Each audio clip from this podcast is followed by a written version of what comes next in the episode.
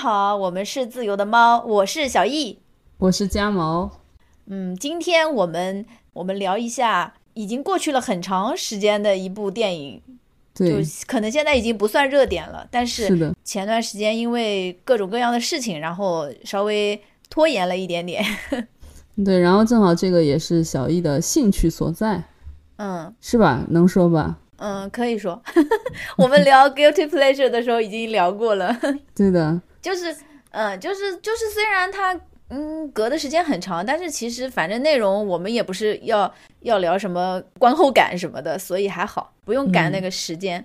对，可能因为这部这一部电影可以让我们想到一些，因为它讲的是高适的一生嘛，所以我们也会结合我们自己的人生经历，可能就会想到一些事情，会有一些想法吧，所以想要分享一下。我们两个的角度真的不一样哎！你看这部电影，你就说他讲的是高适的一生。我看完这部电影，我对高适的这个角色整体都是弱化的，我根本就没有 意识到这部电影是讲高适的。我从头到尾都在看李白。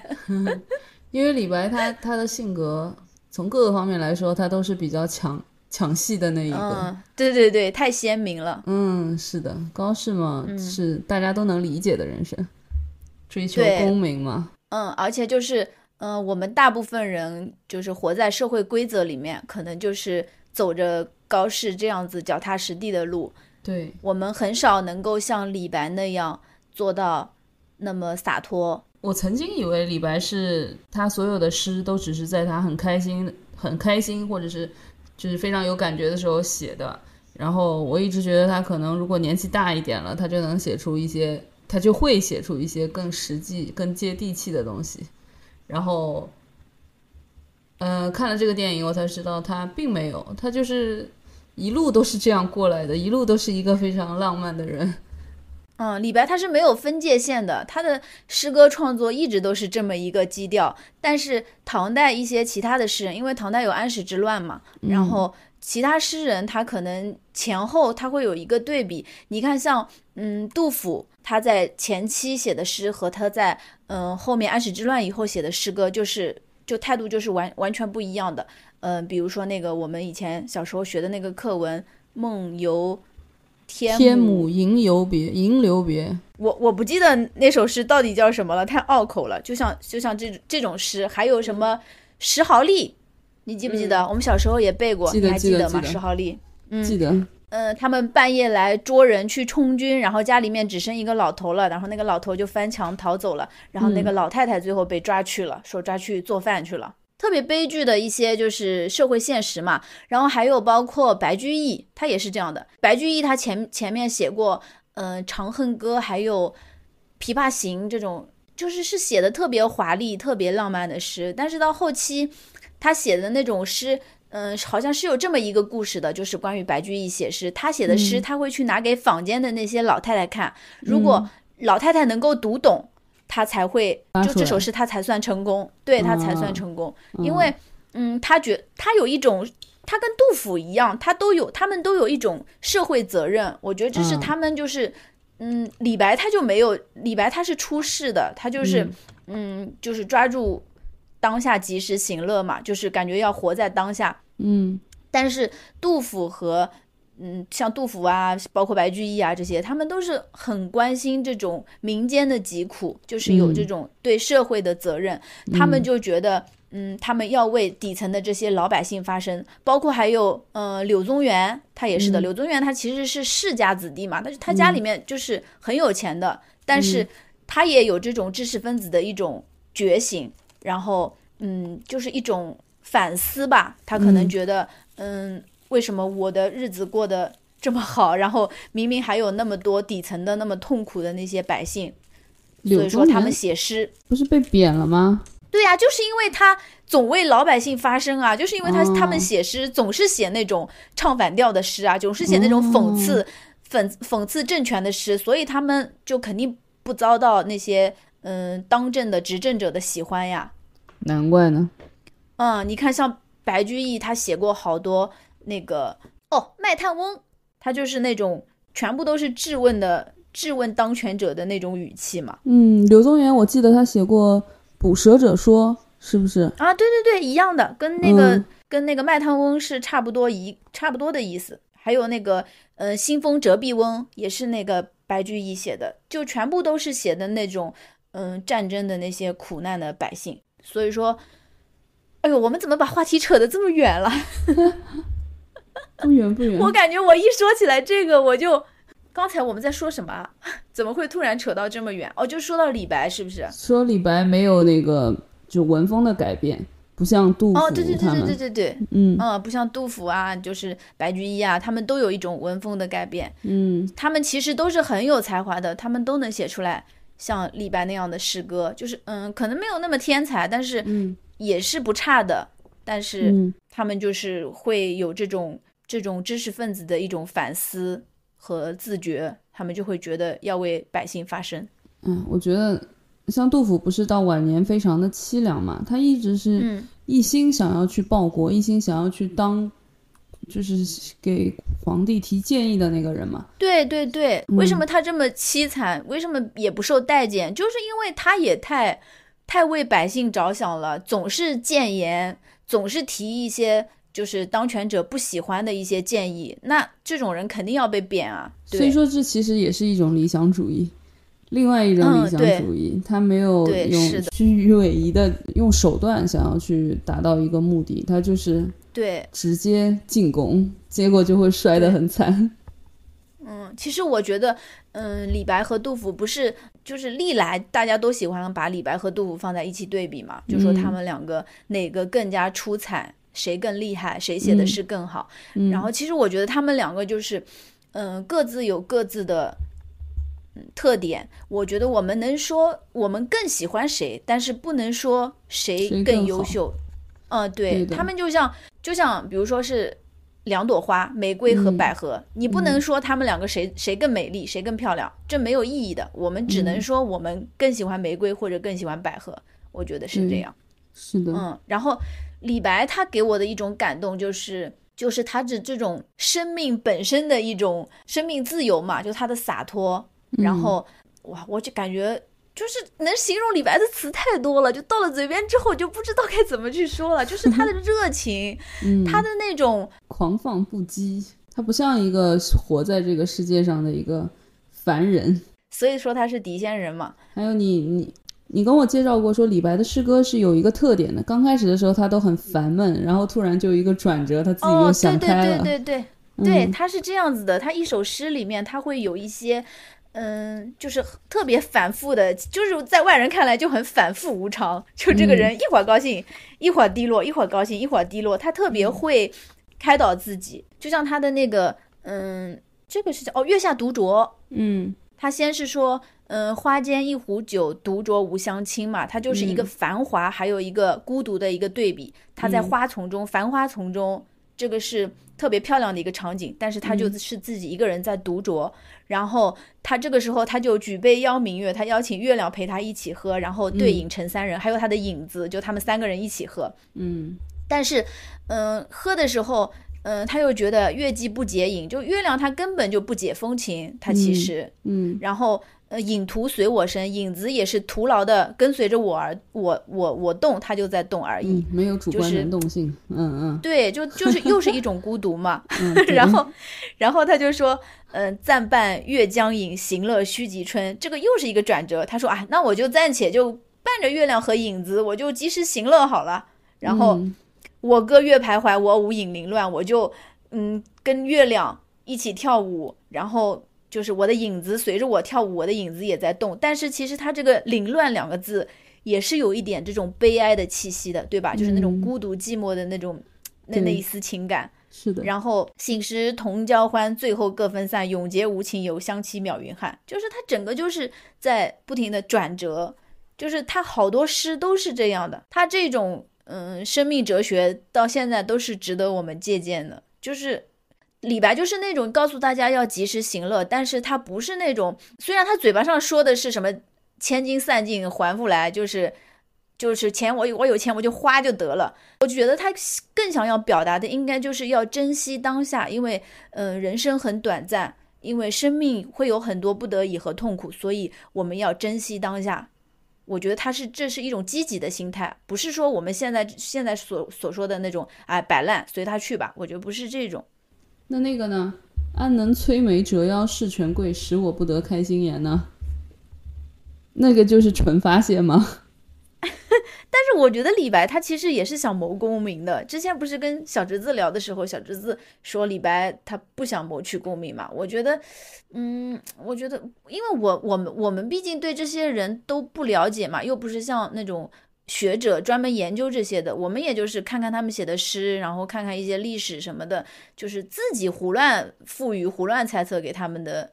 那些性格特点嘛，所以说每个人的看法可能不一样。我们也不是什么学术研究的结果，就是我们自己纯粹的个人的看法而已。所反正我觉得李白他其实是想谋取功名的，不然他不可能一辈子会一直这样折腾，一直这样折腾。你看他最后安史之乱的时候，他还投靠了那个什么王，最后谋反的一个一个人。对对对对对，然后他不是也被。也被牵连了嘛？嗯，其实我觉得他为什么要去投靠别人？他就是希望有人能够有千里马，能够对能呃不什么有千里马，有伯乐能够赏识他。但是他好像真的不太适合做官，就是他的性格，无论是他的性格还是各个方面，他好像都不太适合做官。对啊，因为他太狂了呀。对，就是就是你说的那个什么什么孔丘的那个。哦哦哦，对。就是我本楚狂人，凤歌笑孔丘。他其实是一个，也是一个传说嘛。就是说，那个楚国有一个疯子，他在孔子面前说了一些什么话，我具体的不记得了啊。就是在孔子面前说了一些什么话，然后，嗯，大家都觉得他是疯疯子嘛，因为孔子他是，就是孔子他是万世师表啊，大家都都是很尊重他的呀。然后这个。楚狂人，他居然敢口出狂言，但是孔子就觉得这个人其实是，并不是在说疯话，他是对他有一点启示的。然后，然后李白不是写的那个“我本楚狂人，凤歌笑孔丘”嘛？就是这个“丘”字，他们以前在古代其实是不会，嗯，他要避他的名讳是不会轻易的去说的。但是李白他就不管这些，他还觉得他说他还觉得自己是楚狂人，他就觉得我还是就是可以点评孔子的人。感觉孔子算什么？老子才是老大。对对对，哎，其实杜甫他也有，他他写的那个，就是“读书破万卷，下笔如有神”这两句大家都知道噻。嗯，我知道，对吧？嗯，对，就这首诗里面 他有那个，应该没有人不知道。嗯，然后呢？他有两句“复复料杨雄敌，试看子建清”。这个子建就是我们当时说的那个曹子建嘛。就是谢灵运，他不是说过，嗯，天下才有十斗，子建独占八斗，我一人占有一斗，剩下的一斗天下人共用嘛。就是谢灵运他已经很狂了，他他他意思是，嗯，曹子建，嗯，才高八斗，然后。他自己占一斗，然后其他的一斗天下人共用。但是杜甫他就觉得他在诗里面就觉得他觉得子建勉强能够跟我靠近，就是他们 谁比谁大？曹子建在曹子建就是那个谁呀？曹植写那个《洛神赋》的。哦，懂了，嗯，对吧？就是别人很崇拜的偶像，杜甫也觉得不过尔尔，是吗？因为曹植他就是公认的那种。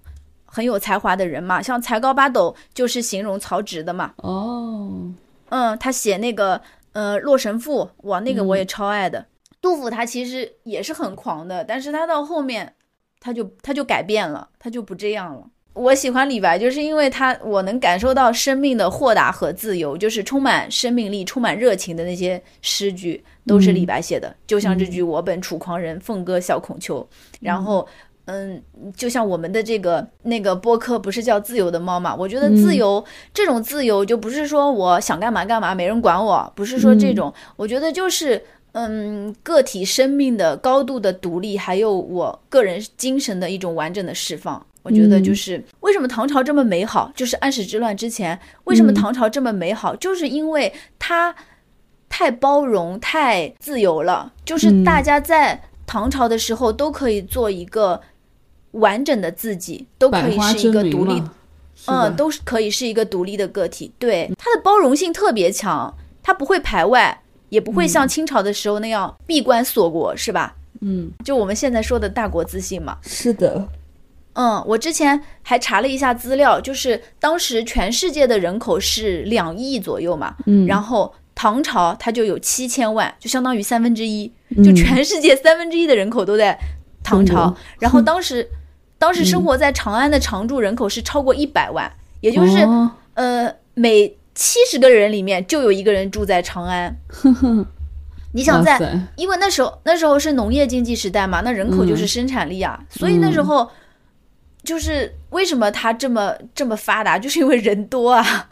对，而且，嗯，而且你看，为什么那时候唐朝开始流行喝酒了？大家都在喝酒，就是因为粮食太多了呀，吃不掉啊。酿成酒。对，所以就用来酿酒。哦，原来是这样。嗯，就是就是，我觉得然后形成了一个良性循环，喝完酒以后更有诗情。一个嗯，因为那个创造力了，诗情诗情画意，因为他们嗯，电影里面也说的嘛，是一个全员诗人的时代嘛，嗯，就是因为他们考试要考，要考写诗，对，那要是我穿越到那儿去，我也能做一首诗，必须的。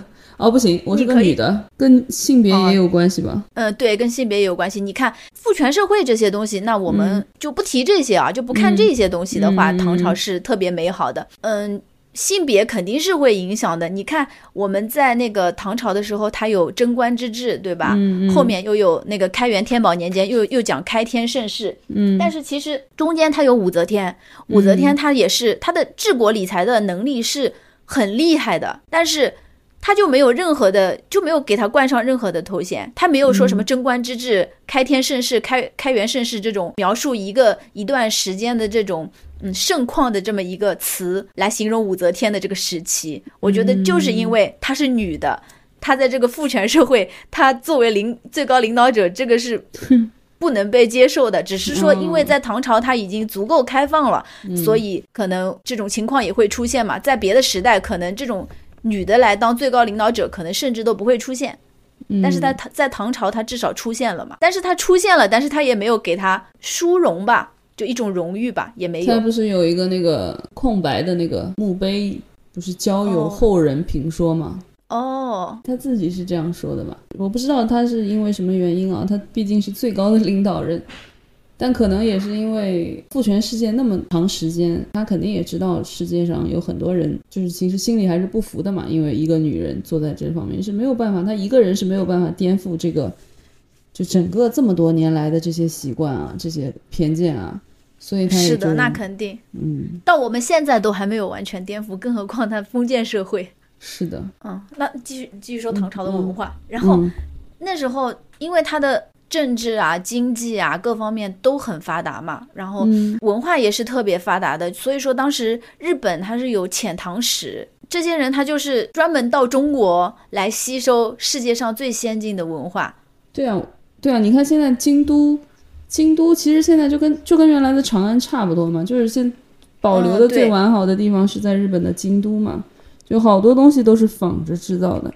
那个时候唐朝对整个东亚的影响应该。就是非常厉害的，就包括一直到现在，就是韩国人他们说韩语嘛，韩语其实是一种注音语言，它并没有自己的文字，那些东西就是相当于像他们的，就是他写的那个圈圈勾勾画画，嗯，就跟拼音一样，只有贵族才能会，才被允许学写汉字，然后他们的身份证上面，他们的身份证上面是都有汉字的，但是就是并不是所有的人就在他们古时候啊，并不是所有的人都能学写汉字的。然后你就连韩语，其实我不是看韩剧或者看那个韩国的综艺嘛，我就觉得他说的不就是中国话换一个腔调嘛，然后就恶狠狠的讲，就是就是这样，就是就是就是韩语了，就完全一模一样，就什么东西都是都是那样的，真的，是的，就是，然后，哎。然后那个谁，那个穆罕默德他也说过一句话，他说：“呃，寻求真理，哪怕他远在中国，就是那个时候大家对于中国的一种向往，就是都想到长安来，都想来见识一下。我觉得太美好了。你看，在电影里面，他们高适回老家之后，李白不是给他写信，让他速速来长安吗？他就说他自己好像得到得到重用了嘛。那时候是不是？”嗯，然后他们在那个那个地方是什么呀？我不记得了。他们不是在里面斗诗吗？二楼架了一根那个横梁，然后他们就在横梁横梁上面对诗，就是对下来才可以从那个横梁上面下来。那个是李白最，我看到了，我我就是大概看到这个地方，然后我就被一个工作电话打走了。就是 就是李白是最得意的时候啊，嗯，最得意的时候，那时候是在长安嘛，就是就是《妖猫传》《妖妖猫传》那个时候。就反正那一幕就让我想到了《妖猫传》，就是大唐盛世最盛世的时候，在在那个在在那个就是特别特别华丽的一个建筑里面，然后大家就是哇开了一场非常盛大的 party 那种感觉。对，嗯，我之前看那个蒋勋说的嘛，他就是在讲到唐朝的时候，他就形容唐朝是花季，嗯，就是就是从初唐到盛唐，然后这些。嗯，美术创造者就让我们感觉整个生命精神就像花一样绽放，然后就是整个艺术，嗯，或者文学上，我们在不断的积累、积累，不断的做准备工作，然后在唐代的时候就达到了一个鼎盛时期，就是就开出花来了。嗯嗯，我觉得他这个形容蛮就就蛮确切的，在电影里面看到的这种李白他们在那个地方就是对诗的时候，你下面不是有一个。呃，胡姬一直在那儿旋嘛，跳胡旋舞嘛。嗯，我觉得就是给人一种特别华丽、极度的，怎么说呢？它该叫极度的什么呢？就是极度的美。吃了没文化的亏，憋半天憋一句极度的美。因为就是啊，那处。不是不能光说奢华，它就是一种美。对，确实是它唐朝肯定是从初唐到中唐到到最后到现在开花的这个盛唐，就是积累了很久。就是就是生命之美啊！我觉得想不到其他别的词可以来说。嗯，我记得我之前看那个之前有很火的那一本书叫什么？嗯，《长安的荔枝》。马伯庸。对对对，它里面就是说，嗯，胡旋舞的要诀不是随那个乐律而动。而是要旋出自己的节奏，我觉得这句话其实对唐代也是一个很好的诠释，就是大家没有说随波逐逐流，然后就是一一定要遵守一个社会规则，就是活在怎样的一种框架下面，就是大家都能够做自己，就是能够呃实现自己个人生命的自由。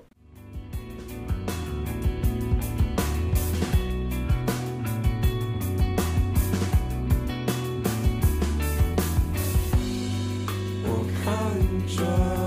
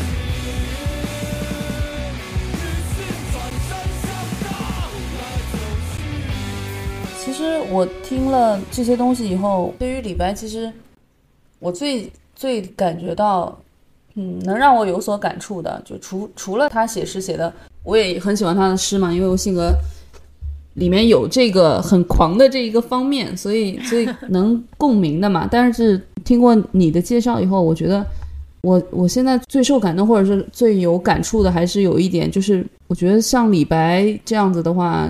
就这种性格的人，他是那种不执着于某一件事物的人，就是他对可以自己很快的调整自己，他反正就是要肆意的过他的人生，他其他的也就没有想，他没有说一定要执着于得到什么东西，所以他才能这个这个样子，所以他才能活得很开心，所以他他才能活得很自由。因为我我自己其实读诗读的不多，但是。就是像《长安三万里》这些，就是我们看到的这些历史人物的他这些一生，从他们这一生当中，我也能看到有一些自己的轨迹会有重合，然后在这些重合的轨迹里面，嗯，也让我想到了，就是我小的时候也读过他们的诗，然后或者是我小时候也读过一些东西，但是我小时候并不知道是什么意思。然后等到我真的经历过了那些，经历过了一些事情，然后突然这些东西它就又浮现在我的，就这些诗或者是这些句子，它又浮现在我眼前了。然后那个时候我才能明白这些东西是什么意思嘛。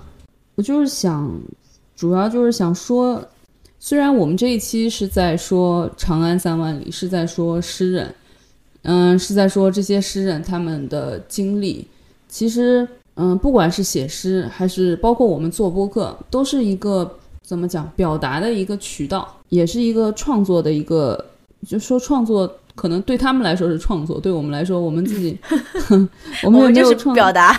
对对对，就是有一些对，就是表达嘛。就我们可能平常会思考一些东西，但是这些东西也并不是说，嗯，很轻易的就能找到同频的人的。就你你也你自己可能。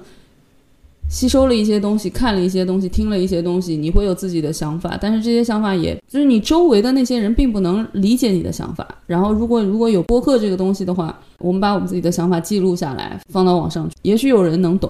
虽然我们的目的并不是为了让别人能懂嘛，就是这也是一种，就是以前在奇葩说上面也说的，就是遥远的相似性，就是你知道你你知道是什么意思的，对吧？我我能懂啊，就是你肯定希望就像找到知己一样嘛，就是你能找到一个嗯，跟你有能跟你说的那些东西，跟你表达那些东西产生共鸣的人。对我哪怕我不需要认识他，我只是知道这个世界上还有这么一个人是这样想的，就可以产生这种遥远的相似性。就是我们做播客，包括他们写诗，就因为他们写诗，我们生活在几百年后的现在。我们还是能跟他有共鸣，他已经死了几百年了，但是我们还是能跟他有有共鸣。嗯，对，而且因为我们自己的语言表达能力，我们对文字的掌握不能跟他们相比，所以说我们可能一些东西我们表达的并不好，我们有这个想法，但是我们表达出来就很普通，但是他们写出来之后就会让我们特别感动，就会觉得特别准确，然后又很浪漫。对，然后就刚才。小易也说到，就是唐朝，就是是他在不断的积累，最后得到了一个盛放嘛。花季，嗯，对，是是蒋勋说的，说是在一个花季。其实有很多东西都是这样的，就有很多东西都是，如果是活在初唐的一个很喜欢写诗的一个老人，他根本就不可能想象得到到盛唐会是这样一番景色。大家就是所有的人都是诗人，大家都很喜欢诗，大家都很就是这么一个文化生态。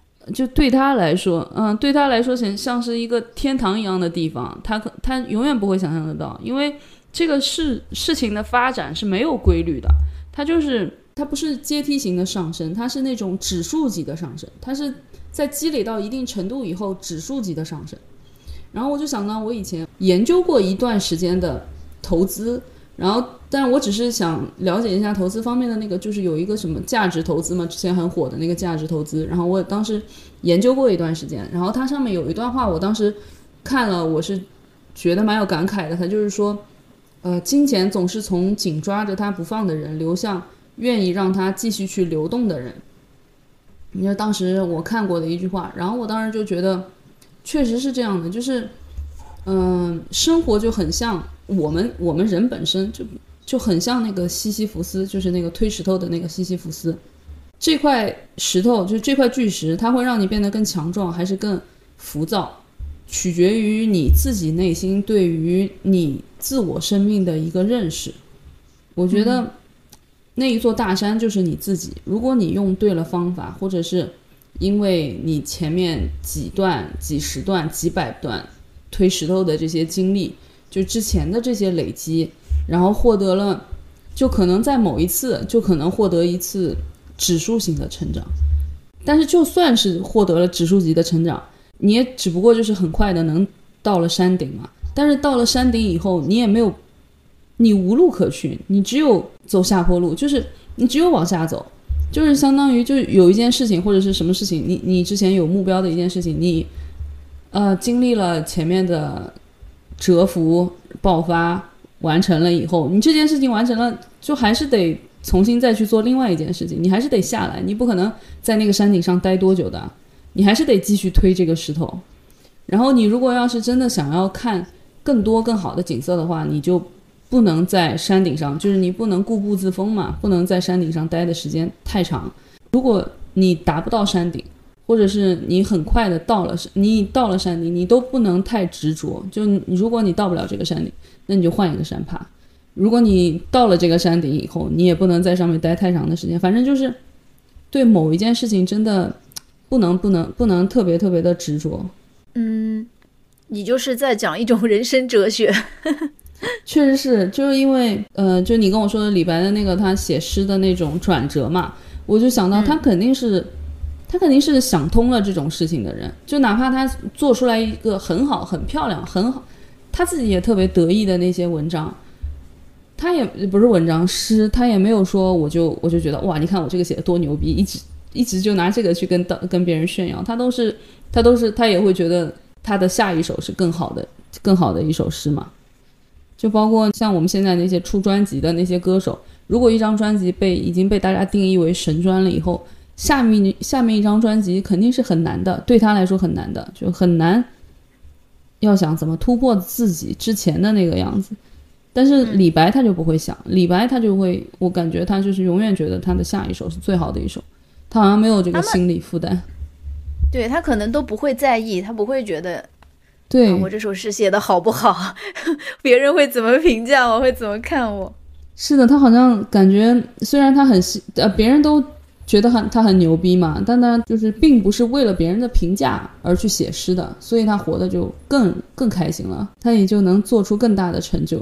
嗯，我就想到王维的那个《辛夷坞》，嗯，就是呃“见户寂无人，纷纷开且落”。哦，前面一句也得说，就是山中发红萼嘛，就是那个花，它那朵红花，它开在那里，它开在。就是没有人知道的地方，就是既无人，就是没有人烟的一个地方，就只有他自己一个人孤独的开在那里。但是他就是，嗯，自己绽放，然后又，呃，自己凋零，嗯，就不断的开了又落，落了又开。但是他就很自在，我也不用管你怎么看我，我不是为了你而存在，我不是绽放来给你看的。这就是，嗯，我实现了自己生命的价值，而不是说我我在为了别人怎么样。嗯。就是你说的，你刚刚说的这种感觉。对我以前想，就是别人让我帮小朋友起一个名字吧，大概是，嗯，然后我当时就是也是的，看到一句看到一句诗，就觉得特别感慨，就是他的意思大概就跟你说的是一样的。草木有本心，何求美人折？意思就是，我并不是说我长得这么漂亮，我并不是让你来欣赏的。花花草草都是有自己的本心，他根本就不会管你，你自你是什么样子的，他就自己的自己生长，自己衰落。这都是我们，这是我们人类强加在他身上的我们自己的想法，我们把自己的情感强加在了他们身上。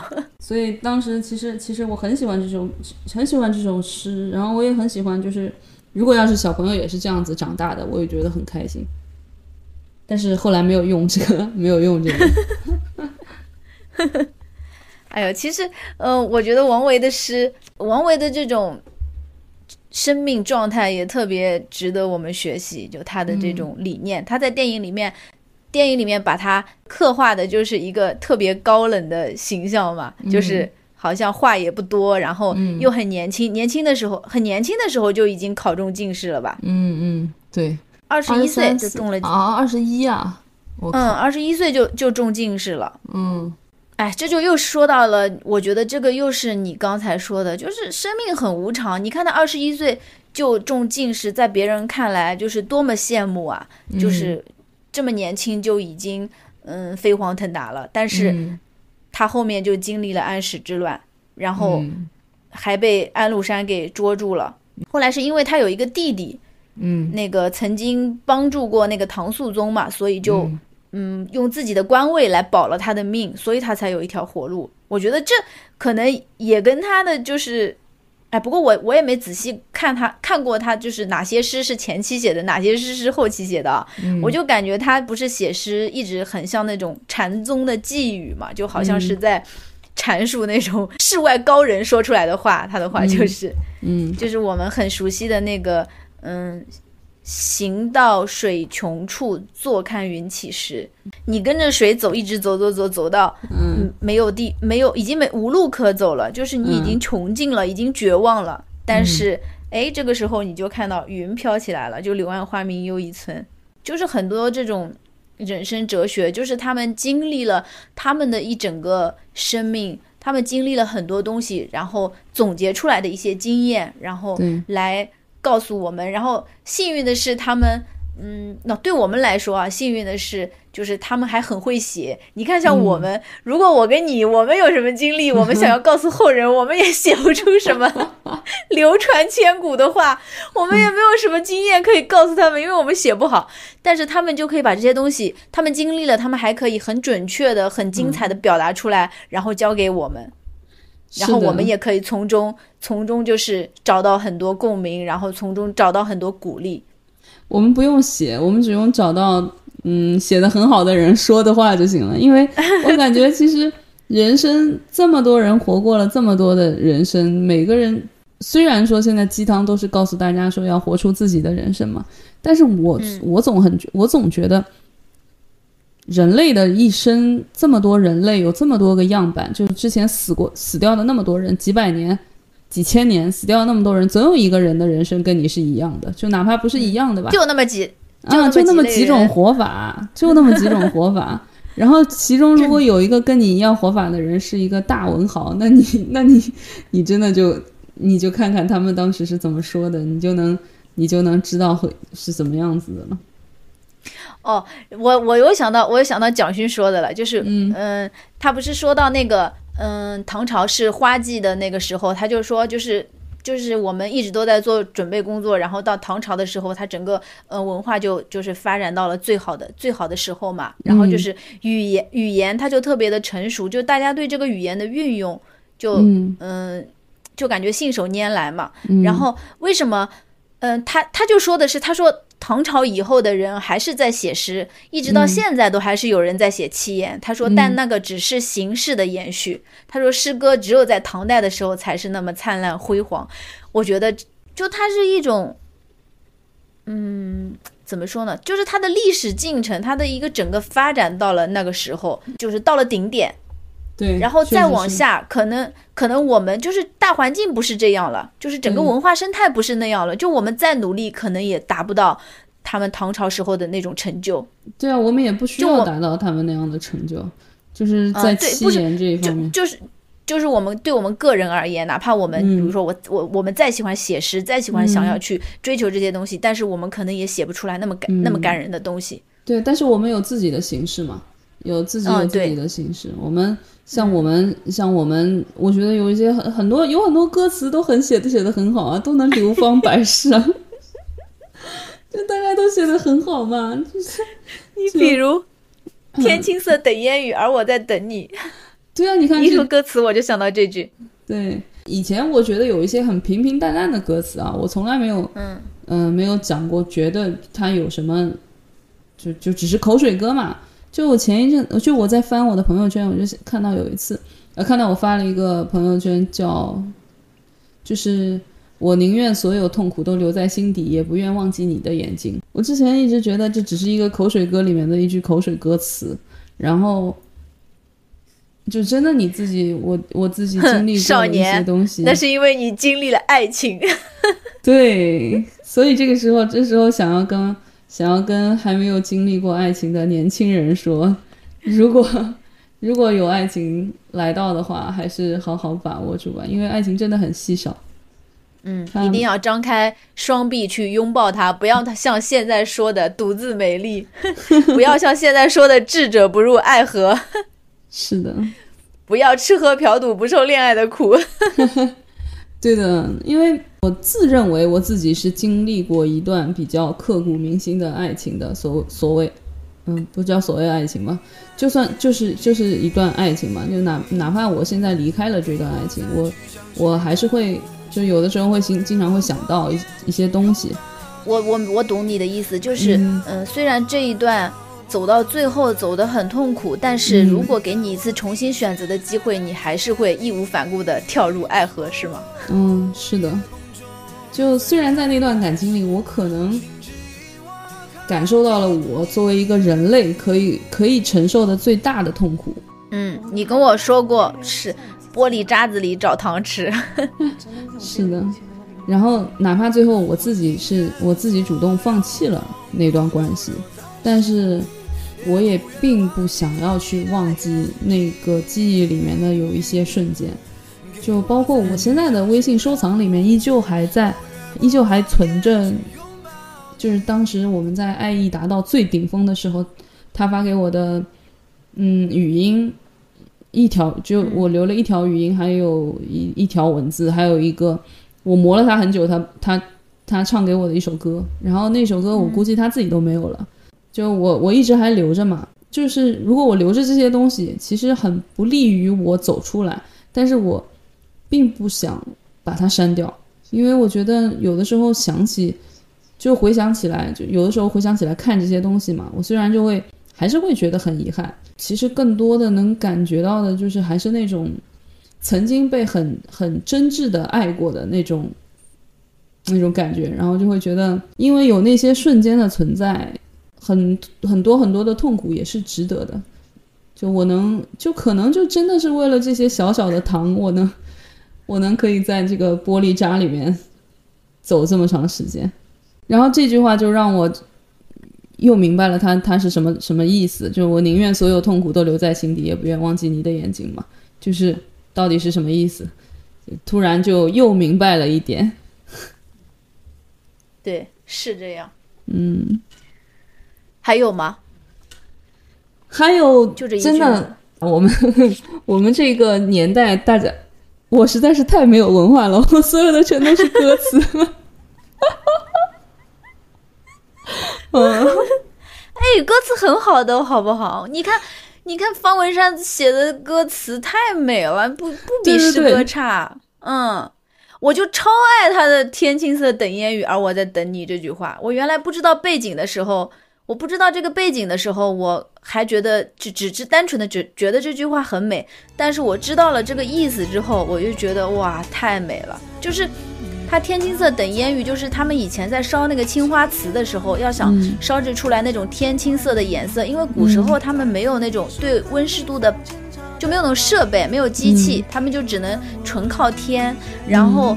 嗯，就是一定要那种湿度达到一定程度的时候，然后它的青花瓷它才可以烧制出来那个颜色。嗯，所以说它就天青色等烟雨，它就在等一个烟雨天，等那种嗯湿度到达这个时候，然后它就能烧制出来那个漂亮的瓷器。所以说，我就当时我知道了这个背景以后，就觉得哇，这句词写的太好了。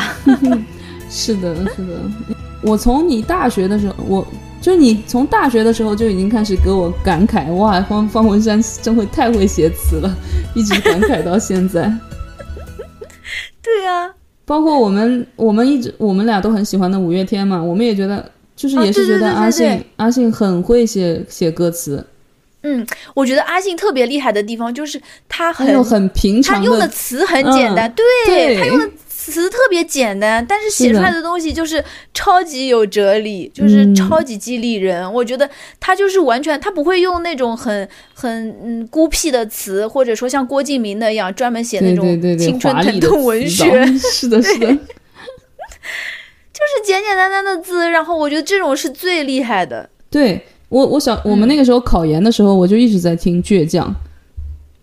啊，对对对，哇，他我感觉他们的他们的那个太多了，就不不只是一首倔强，太多太多了。是的，哎呀，然后他也写过很甜的东西嘛，就是我那个时候，我那时候初恋，初恋的时候就很喜欢那个一呃叫什么叫什么，玛莎写的那那个，就是世界纷纷扰最重要的小事。啊，对，世界纷纷扰扰，世界喧喧闹闹，什么是真实？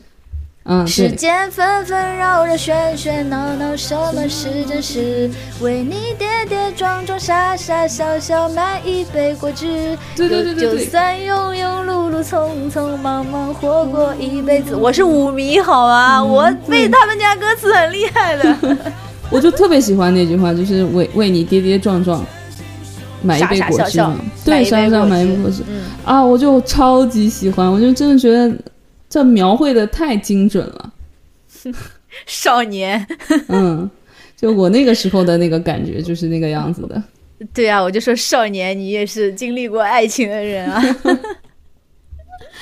嗯，确实是。然后包括就包括突然好想你嘛，你记得我们经常我们我们我们不是去过他很多次演唱会嘛？每次到突然好想你的时候，他都他都让我们打电话连线，你记得吗？就是不是温柔吗？是突然好想你吗？我忘了。啊，突然好想你也是好像。就是，然后我现在发现，突然好想你。如果如果我现在虽然我我翻我朋友圈，我发现我在疫情的时候发了一条，说疫情结束以后要去看一场五月天的演唱会。然后我就觉得，如果要是真的去看了五月天的演唱会，然后到了突然好想你的时候，他跟我说你可以跟一个就是你想要连线的人连线，那那通电话我是没有办法打出去的。就我可能打给我吗？我跟你一起去看啊！我跟你谈，你干什么？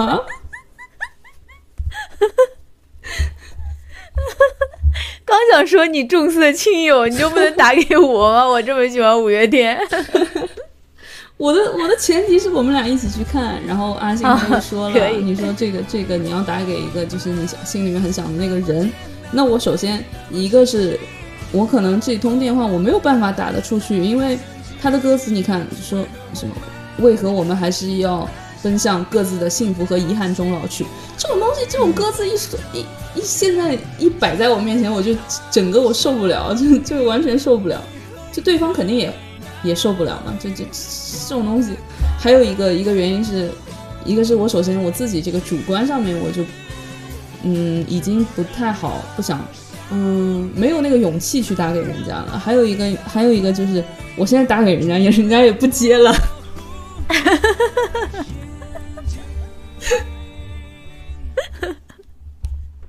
哈！哈哈，嗯，但是，哎呀，但是突然好想起这首歌，真的就是很多分手了以后的好多人都会都会听这首歌嘛，就包括那个时候，我另外一个朋友分手了嘛，也跟我说，就是突然听到这首歌，然后突然就泪眼婆娑。所以说，文字的这种。能表呢？文字的力量太大。我又要是我又要说这句话了，所以我不喜欢看爱情片啊，我喜欢恐怖、悬疑、血腥、暴力、惊悚、灾难，就是不看爱情片，笑死了。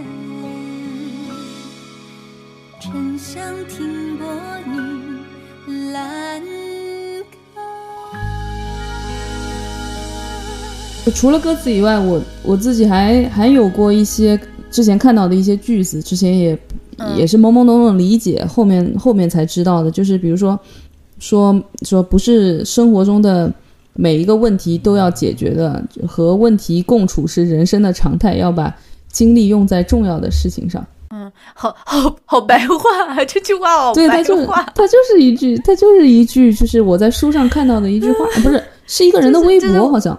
就我们这种没文化的人写的，没有，那你不觉得你不觉得他说的他说的很对吗？就有一些东西，就像就像我我觉得为什么我妈她会很焦虑，她就是因为觉得碰到问题就要解决问题，如果一个问题解决不了，她就卡在那里了，然后她就所以她就会焦虑，就是因为就是她催婚嘛，她就会一直焦虑，因为一直解决不了，她就觉得没有办法前进了。就卡在这里了，但其实就是这样子的，就是并不是所有的问题都要解决的，就是你你跟他去共生嘛，然后你自己去享受生活嘛，对吧？你自己该干嘛干嘛嘛，是吗？就跟李白一样，嗯，对啊，就是转变一下思路，确实是的，就是李白他他这个整个人生也给了我一个很大的启发，确实是的，就感觉活得开心的人，或者是能。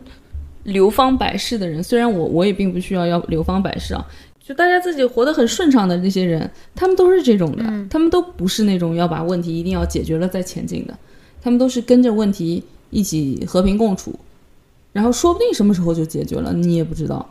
反正就是不能被一个东西卡在那里，还是要像哎，那那句话是不是嗯，是不是米兰昆德拉说的，还是谁说的？就是嗯，就是人的痛苦，嗯，哎，就是米兰昆德拉说的，除了生病以外，你所感受到的痛苦都是你的价值观带来的，而非真实存在的。你说的这句话就是我前一阵子看的这个《被讨厌的勇气》，就是是一个日本人写的关于阿德勒，就是嗯，以前是荣格的学生嘛，反正一个心理学的一个一个人，他就说，他说决定我们自身的不是过去的经历，而是我们自己赋予经历的意义。他就所有的意思，他所有要表达的这些意思都是说，其实你自己的开心与否，什么东西。都是跟你自己有关的，就是别人都是，就比如说像像比如说我不结婚让我妈生气，嗯，我嗯我怎么样才能开心起来？就是说我自己只要管我自己的事情就好了。我妈不开心，这个是我妈她自己的课题。她说要做到一个课题分离，你不要把别人的课题拿成变成自己的，就让你自己去解决。让你去解决别人的课题是要别人他自己去解决的，你不要，你不要就是越俎代庖。对，就是嗯，我今天还看到呢，就是在那个《封神榜》里面，那个嗯，纣王他不是总是跟他儿子说，你们就是总是强调这个亲情嘛，用这个亲情去呃绑架他们，就是说嗯，你你你是我的儿子，怎么怎么怎么样，然后。嗯，但是像那个姬昌和姬发，那个姬发他就他就跟姬昌说，嗯，你首先是你自己，你不是你的身份不是是谁的儿子，你是你自己。嗯，我觉得跟你想说的就是一个意思。对啊，是的呀，就是我觉得这大家说的都是同一个意思，就是是你的，就还是你之前说的，你的世界是你的什么什么的延伸。嗯嗯，就是世界是你想象中的样子，你的世界是你自己的延伸。嗯，对，你的世界是你自己的延伸。反正就是自我一定要完善，完善了以后，别人就是就你肯定会活得更开心一点，就像李白一样。对呀，你看我们其实比杜甫啊、白居易啊，比他们幸福多了。我们是活在一个嗯和平年代，和也活在一个盛世吧。我们没有他们经历的那些痛苦，我们不会有这些，就是看到，嗯，黎民百姓经受住这些，就黎民百姓在承受这些痛苦，然后有这种来自社会的社会责任、社会压力，然后，嗯，就比较少吧，比较少经，可能也有那些就是比较穷苦的地方啊，或者说，嗯，但是我们也不怎么接触得到，嗯，所以我就觉得，我们相比。那个年代的人，我们还是很幸福的，所以我们只需要，就是我们只需要自洽，完成好自己的课题，应付好自己心里面的一些想法。是的，其实他们也是，杜甫和李白也是的，只不过就是李白更自洽一点嘛，然后杜甫过了好久才能自洽，所以他就。杜甫他自洽不了，他有社会责任，他他生活在这么一个社会上，他周围的周围都是那种都是那么灾难的东西，所以他就会很痛苦，因为他有这种责任在肩上。嗯嗯，我想说的就是我们跟他们不一样，我们的社会不是这样的，所以我们不需要来承受这些外在的东西，我们只需要把自己心里面的这些嗯安顿好。嗯。你是不是在开小差？我在看，我快上班了，万一人来了怎么办？我就说你嗯嗯的，开始敷衍了。行呗，那我们今天就聊到这里呗。嗯，那说个结束语快。嗯，好，那我们今天就聊到这儿，拜拜，下期再见。再见。你怎么不好好说？你好好说。我等一会儿，等一会儿，等一会儿。哦，你来人了是吧？对。哦，好吧，那我就我我自己跟大家再见吧，大家再见，拜拜，下期再见。挂了。